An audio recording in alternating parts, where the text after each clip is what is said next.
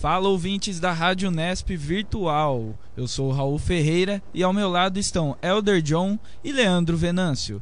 Está começando pela editoria de esportes da Rádio Nesp Virtual, o programa Meninos da Copa. Hoje falaremos da última grande campanha da seleção francesa na Copa de 2006. Também iremos relembrar quais foram as últimas quatro revelações do torneio. E por fim, contaremos como foi a carreira de Jairzinho, o furacão da Copa de 70. Para começar, a França de 2006. Desempenho da seleção francesa na Copa de 2006 foi bom, mas não bastou para derrubar a campeã Itália. Na Alemanha, a França fez grandes jogos e brilhou muito até chegar na final e conseguir o segundo lugar. A seleção da França se classificou para a Copa do Mundo de 2006 em primeiro lugar, somando 20 pontos e 5 vitórias. Por sorteio, a França caiu no grupo 4 das eliminatórias e jogou contra Suíça, Israel, Irlanda, Chipre e Ilhas Faroe. Classificada para a Copa na Alemanha, a convocação de 23 jogadores aconteceu em maio pelo TEC Raymond Domenech.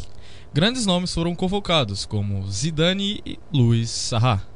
A França disputou o grupo G, que contava com as seleções da Suíça, Coreia do Sul e Togo. O desempenho francês na fase de grupos não chegou a ser perfeito, pois a seleção se classificou na segunda colocação com 5 pontos. O jogo de estreia também era o primeiro confronto de França e Suíça na história da Copa do Mundo. A partida terminou 0 a 0, com um desempenho igual dos dois lados e chances de gols quase iguais. Em seu segundo jogo, a seleção francesa jogou contra a Coreia do Sul. A seleção sul-coreana conseguiu arrancar um empate e o jogo terminou em 1 a 1. Com gols de Thierry Henry pelo lado francês e Park Jin-sung pela Coreia. Já na terceira e última rodada, finalmente uma vitória. A França venceu por 2 a 0 a seleção do Togo com gols de Patrick Vieira e Henry. Somando 5 pontos, foi para as oitavas de final e jogou contra a Espanha. Com um placar de 3 a 1, um gol de David Villa pelo lado espanhol e gols de Vieira, Zidane e Ribéry pelo lado francês. Nas quartas, a França encarou a amarelinha do Brasil. A França venceu o jogo por 1 a 0 com um gol feito por Henry. O jogo ficou marcado pelo vacilo de Roberto Carlos na marcação de Henry. Na semifinal, a França encarou a seleção portuguesa e venceu por 1 a 0. Zidane foi o autor do único gol, que foi de pênalti. Classificada para a grande final, a seleção francesa foi com força para o confronto contra a Itália. A seleção italiana venceu nas penalidades, após 1 a 1 em 120 minutos de jogo. Não podemos esquecer da expulsão de Zidane pela famosa cabeçada no jogador italiano Marco Materazzi. Mesmo sem se tornar campeão, Zidane foi considerado o melhor do mundial. No final da Copa de 2006, a França somou 9 gols, 4 vitórias e 2 empates. Um bom desempenho, mas que só garantiu o título de vice-campeão. É, Elder John, é, Leandro. Essa seleção francesa de 2006, acho que pela campanha que fez, não merecia o título. Talvez a Itália merecesse mais. Porém, foi a última grande campanha, né? Lembrando que em 2014 a seleção francesa caiu para a Alemanha nas quartas de finais, em pleno Maracanã. E, e, e, lembrar que essa Copa de 2018 a seleção francesa vem como grande favorita, com Deschamps tentando arrumar os seus craques ali, os badalados, Pogba do Manchester United, Mbappé do PSG, Rabiot do PSG também, grande meio-campista. Então é esse time da França ele é, ele é muito bom e com, com, a, com, essa, com essa história do último título acho que pode se inspirar para esse ano para um possível segundo título. O que, que vocês acham sobre isso? É, a França entra, entra também como favorita, principalmente pela campanha na Eurocopa, em que foi vice-campeã, mesmo jogando em casa, mas fez uma grande campanha, foi infeliz na final, conseguiu empatou no, nos 90 minutos e tomou um gol na prorrogação ali para a seleção de Portugal, que foi muito guerreira também. Mas se você pegar a escalação do time francês, só tem craque.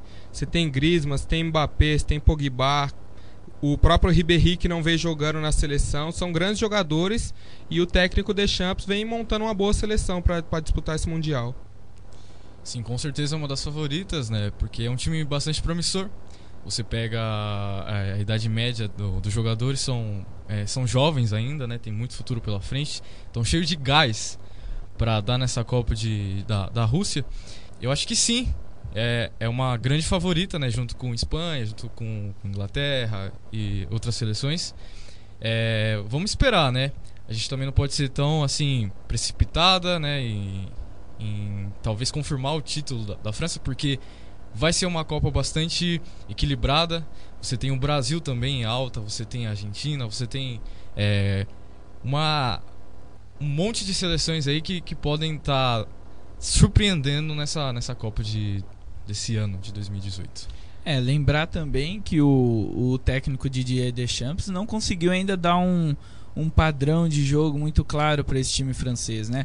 O time ele alterna várias é, atuações boas. Eu acho que, por uma comparação meio chula, mas dá para fazer esse tipo de comparação, seria mais ou menos igual o Palmeiras aqui no Brasil. O Palmeiras não tem um equilíbrio de jogo, apesar de ter grandes craques. É igual a seleção francesa. A seleção francesa tem, como eu havia falado, Pogba do Manchester, o Mbappé do PSG, o Griezmann do Atlético.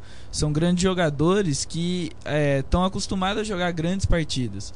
Então é, eu acho que vai, essa Copa vai ser um trabalho muito desafiador pro Deschamps. Colocar uma seleção é para jogar para frente. Lembrando também que em poder de ataque, tirando o Griezmann, tirando o Mbappé, a gente pode lembrar que a França joga com dois centroavantes ali que são muito bons, que é o Giroud e o Lacazette. São dois, é, olhou pro gol, é quase gol. Então é, é pensar nisso e, e, e colocar ela como uma das grandes favoritas ao, ao título mundial.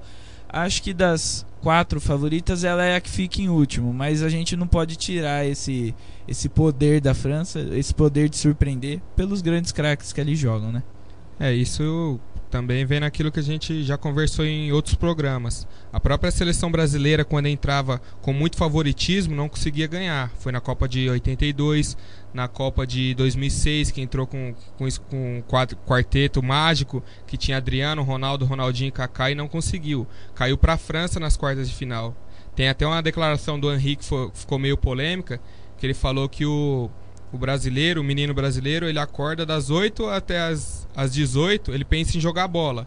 E a mãe dele mandava ele estudar. E aí ficou meio polêmico. O pessoal falou que o Henri incitou que o brasileiro não estudava, só jogava bola. Mas ele queria dizer que o brasileiro tinha a naturalidade de jogar futebol. Era tá dentro do brasileiro o futebol. E mesmo assim, a seleção da França veio meio desacreditada naquela Copa, não fez uma boa campanha na chave, conseguiu se classificar e chegou na final com o Zidane quase que em fim de carreira, mas deita, deitando em todos os jogos. E é assim, com esse debate sobre a seleção francesa, encerramos nosso primeiro bloco. Voltamos já. Voltamos, galerinha. Agora, você irá junto com a gente relembrar as quatro últimas grandes revelações da Copa do Mundo. Toda Copa tem sua revelação. Não faltam candidatos para a Copa da Rússia. Gabriel Jesus, Draxler, Sané, o francês Mbappé é outro que aparece também na briga, ou quem sabe o Rashford da Inglaterra. Mas hoje falaremos dos quatro últimos craques eleitos pela FIFA. Em 2002, a jovem revelação foi o meio-campista americano Donovan. Considerado o maior jogador de todos os tempos da seleção dos Estados Unidos, Donovan foi o líder de assistências do time do Tio Sam. O jovem atleta já havia recebido a bola de ouro em 99 na categoria sub-19. Em 2006, quem se destacou foi Lucas Podolski, atacante da seleção alemã. O atacante do Bayern de Munique marcou três gols em seis jogos no torneio. Atuando ao lado do maior artilheiro da história do torneio, Podolski não se intimidou com Miroslav Klose e mostrou seu futebol. Na Copa seguinte, outro alemão recebeu o prêmio. Thomas Miller, Criado na base do Bayern de Munique, anotou 5 gols em 6 partidas. Miller se destacou contra a Inglaterra, quando marcou duas vezes. Por fim, chegamos em 2014. Apesar de ter esbarrado na Alemanha nas quartas de finais, a França deixou sua marca na Copa.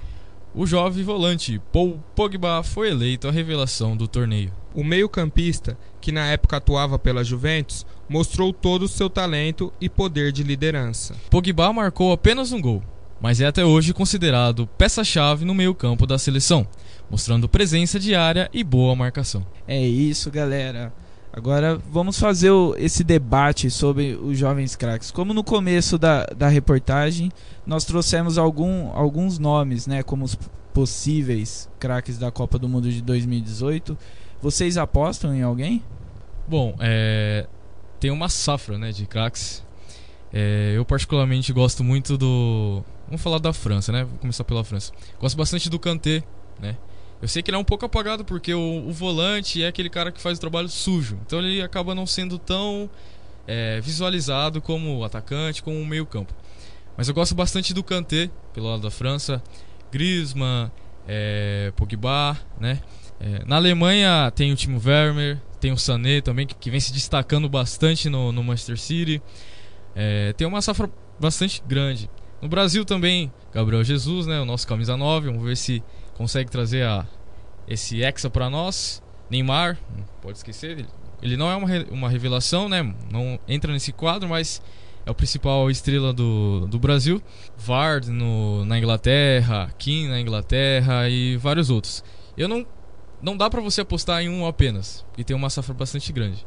Mas é, eu acho que essa Copa vai ser bastante interessante por conta deles, por conta dessa safra de craques novos aí.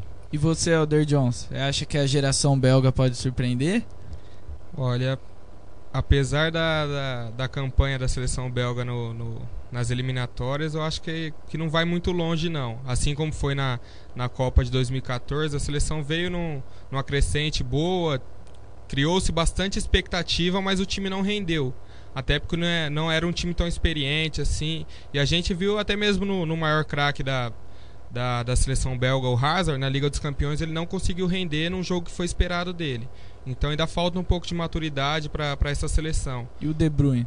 Ah, o De Bruyne é um grande meio-campista, o melhor da Premier League atualmente pode ser que ele desequilibre em alguns jogos, mas não sei se ele consegue manter a seleção num, num ritmo durante o torneio todo. E você tem alguma aposta para quem ser o craque revelação dessa Copa do Mundo de 2018?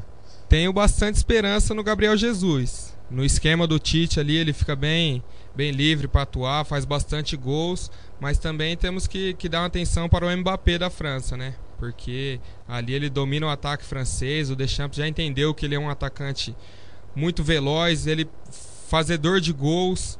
Ele tem muitas características. Ele me, me lembra muito o Ronaldo no começo da carreira, que não era um, um centroavante fixo. Ele vinha para buscar a bola, muito drible rápido, muita movimentação. E também quero destacar a seleção da Inglaterra, que abaixou um pouco o nível da idade, que a gente sempre lembra da seleção inglesa com meio campo com Gerrard, com Lampard, Beckham, Rooney, só que foi uma geração que já se ultrapassou. Agora tá vindo a nova geração com bons nomes também. É, eu pessoalmente, eu, eu tenho eu quero ter fé no Gabriel Jesus. Eu acho que é dos jogadores dessa safra nova aí do futebol moderno é o que eu mais gosto. É, é o que eu sempre torço para acontecer alguma coisa. Mas se, se analisarmos uma se analisarmos uma sequência de jogos aí da temporada, que querendo ou não é essa última temporada que define o momento que o jogador entra na Copa. É, eu acho que o De Bruyne tá, tá voando. É, eu acho que ele tem tudo para ganhar esse, esse título, mesmo se a Bélgica não for, não for longe, igual o caso do Donovan, que os Estados Unidos ficou pelas quartas de finais, mas o Donovan ele ainda ficou marcado pelo seu bom Sim, futebol. Até o Pogba mesmo também. Até o Pogba Copa, da última Copa. Quartas. E, e eu, eu ainda eu boto fé no Coutinho também. O Coutinho é um, é um jogador que vai disputar sua primeira Copa. Ele é novo, ele vai. Ele tá. O Tite já entendeu o jeito que ele joga no meio-campo. É, dentro das limitações que o esquema vai proporcionar para ele, por causa do Neymar na esquerda, é, talvez um, um William à, à, direita. Eu acho que o Coutinho tem tudo para desenvolver, caso a seleção também ganhe a Copa, é, um bom futebol e se destacar nesse prêmio. É, e é como o John falou, o, o Mbappé é o cara que toma conta do ataque da França. Acho que não tem como a gente deixar esse cara de lado. Ele está jogando muito bem. Ele tá. Ele, ele, ele, tomou conta daquele ataque do Paris Saint-Germain, é, com Neymar, sem Neymar, com Di Maria, sem Di Maria. Ele toma conta do ataque. É, dá para perceber nos jogos que as jogadas passam muito pelos pés dele. Ele vem buscar essa jogada, ele é rápido, ele consegue fazer a marcação lá atrás, jogar lá na frente. Então é, é isso. Por falta de conhecimento, eu não sei se o Salah entraria nessa disputa. Talvez o, o Salah possa concorrer a esse prêmio. Eu não sei, eu não sei se a idade dele ainda é compatível, mas se for, eu acho que é um grande candidato também, apesar de que ele fica muito limitado a seleção dele ali. É, é uma dúvida se a seleção dele ainda vai conseguir desempenhar um papel para passar da primeira fase. É, tem tudo para passar em segundo colocado, mas vamos ver o que, que acontece. Eu acho que craque da Copa é uma coisa muito muito volátil, é muito do torneio às vezes também. É, quem apostaria, é, não foi o craque da última Copa, mas quem apostaria em Rames Rodrigues como artilheiro da Copa do Mundo? Sete gols, jogou muito. É, se não fosse um prêmio diferente, talvez ele levaria o craque e eu, o artilheiro. É, ele com certeza ele jogou muito mais que outros jogadores. É, então é, é ver o que, que esse torneio vai nos proporcionar e ver o que, que esses atletas vão desempenhar ao, longo do, do, da competição. Então é isso, pessoal. Vamos para os comerciais e já já voltamos com o último bloco. Estamos de volta com o último bloco do programa. E para encerrar em grande estilo, falaremos do furacão da Copa de 70, Jairzinho. Jair Ventura Filho, mais conhecido como Jairzinho, foi um dos craques da Copa de 70, no México. O ponta de lança do Botafogo marcou gol em todos os jogos daquela edição e ganhou o apelido de Furacão. Ao lado de Pelé, ajudou o Brasil a conquistar o tricampeonato. Jairzinho começou no Botafogo no final dos anos 50. Jogou em General Severiano até 74, se tornando um dos maiores jogadores da história do clube. No mesmo ano, se transferiu para o Cruzeiro. No Clube Mineiro, o Furacão da Copa fez história e conquistou a Libertadores de 76. Depois de tanto sucesso, Jairzinho defendeu clubes de menor expressão. O Ponta jogou na Portuguesa da Venezuela, Noroeste de Bauru, Jorge Wistman da Bolívia e o 9 de outubro do Equador. Em 81, Jairzinho voltou ao Brasil e encerrou a carreira no Botafogo. Na pós-carreira, o craque se tornou empresário de jogadores e foi responsável pela descoberta de Ronaldo, levando-o para o Cruzeiro. Com a camisa da seleção brasileira, Jairzinho disputou três Copas e jogou um total de 100 partidas. Marcou 90 gols pela seleção canarinho e um total de 292 gols em toda a sua carreira.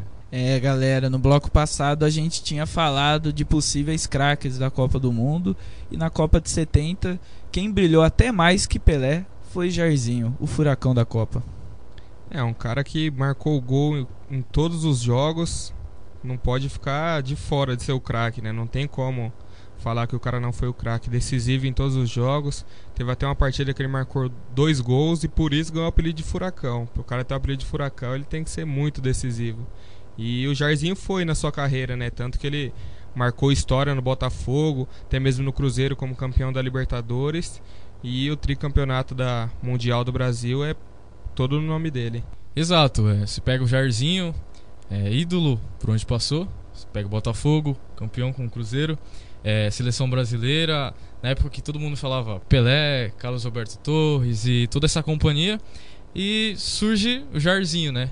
Marcar gols, você imagina, conseguir esse feito de marcar gols em todas as, é, as, as partidas, é, até hoje não foi superado por ninguém. Então fica uma marca na história dele, um grande jogador. Um taco bastante bom, inclusive filho dele é, é técnico do, do, do, Santos, né? Então, ele como jogador, ele como empresário, sempre brilhando aí. É interessante destacar também que fora de campo ele rendeu ainda para a seleção brasileira, né? Levou Ronaldo ao Cruzeiro e, bom, todos conhecemos Ronaldo e o que o Ronaldo fez no futebol, né? Então é, é, é pensar o, o legado desse sujeito no futebol brasileiro. Pensar o legado desse jogador que ele dentro de campo correspondeu, deu um título, é, querendo ou não, ele, ele foi a parte mais decisiva do, do tricampeonato brasileiro em 70 no México. Então ele, ele precisa ser mais reconhecido. Muitas vezes a gente fala Copa de 70, que é a Copa mais visível que tem o Pelé na nossa cabeça, né? E a gente fala, não, Pelé e aí tal, mas lembrar do Jairzinho, lembrar do Carlos Alberto também, que foram grandes jogadores, que o, o time sem eles seria não, não seria o mesmo, Rivelino. não teria o mesmo nível. Rivelino. É, então é, é, é, pensar nisso. O, o, Rivelino jogava muito na época, saiu do Corinthians, foi pro Fluminense Então ele é, é, é pensar nisso e, e, o que eu acho mais legal dessa época é pensar que esses craques jogavam no Brasil. Então o cara saiu do Botafogo, ele não queria ir para um Real Madrid, ele não queria ir para um Barcelona, ele, ele foi para o Cruzeiro. E ele ganhou o título mais importante da história do Cruzeiro até hoje, que foi o, a Libertadores de 76. Então é, é ver o peso desse cara no futebol. É, muitas vezes a gente não dá esse valor ao, a determinados jogadores e eu acho que o Jairzinho é um desses que merece por, pela história que ele fez e pela história que ele construiu. E entra na, naquilo que a gente falou do, do futebol, tá no sangue do brasileiro, né? Você vê que o cara passou pelo Botafogo, conquistou grandes títulos, se transferiu pro Cruzeiro, foi campeão também. E quando parou de jogar, virou empresário. E você vê o olhar dele, que viu o talento no Ronaldo, levou o cara pro Cruzeiro. O filho dele foi técnico do Botafogo, fez uma boa campanha. Um time limitado, ele conseguiu levar a semifinal da Copa do Brasil, quartas de final da, da Copa Libertadores, transferiu para o Santos como uma grande revelação como técnico. Então você vê que é o futebol tá, tá vivo dentro daquela família. É, eu acho que olhando esse time do Botafogo hoje, todo torcedor botafoguense deve sentir, até o mais velho deve sentir saudade do, do Jairzinho. Ganhou, se eu não me engano, duas taças Brasil com o Botafogo, quatro campeonatos cariocas. Então é, é esse cara ele, para mim um dos grandes jogadores da história que ninguém fala, mas talvez não, não falam tanto por causa dessas passagens dele por Jorge Wilstermann, é, o 9 de outubro do, do Equador. São times de pequena expressão. Noroeste, naquela, de, Bauru, Noroeste de Bauru. O Noroeste ainda jogava o Campeonato Paulista, é, tinha uma certa credibilidade. Mas se você for lembrar que naquela época o, o o, o sul-americano, que a gente tem a formação atual com o Mercosul, é mais integrado. Antigamente não era assim, era mais separado. Então a gente não tinha muito conhecimento de uma Argentina, de um de uma Bolívia onde ele jogou. Então, você falar assim, pô, o cara saiu do Cruzeiro para ir jogar na Bolívia, é difícil. O cara saiu do Cruzeiro para ir jogar na Venezuela. Na, na Venezuela até talvez era a época do petróleo na Venezuela, a Venezuela é um país rico é, na, em, no meado dos anos 70, mas é pensar no peso desse cara pro, pro futebol é, é mostrar que a gente reconhece pessoas além de Pelé. Não que o Pelé não mereça reconhecimento, mas que o Pelé não marcou gols em todos os jogos da Copa de 70. O Jairzinho marcou. Então é, é, é, é agradecer pela história de, desse, desse jogador no, no futebol e, e, o que ele deixou pra gente aproveitar, né? É, galera, e assim encerramos o Meninos da Copa dessa semana. Até mais, pessoal. Fui!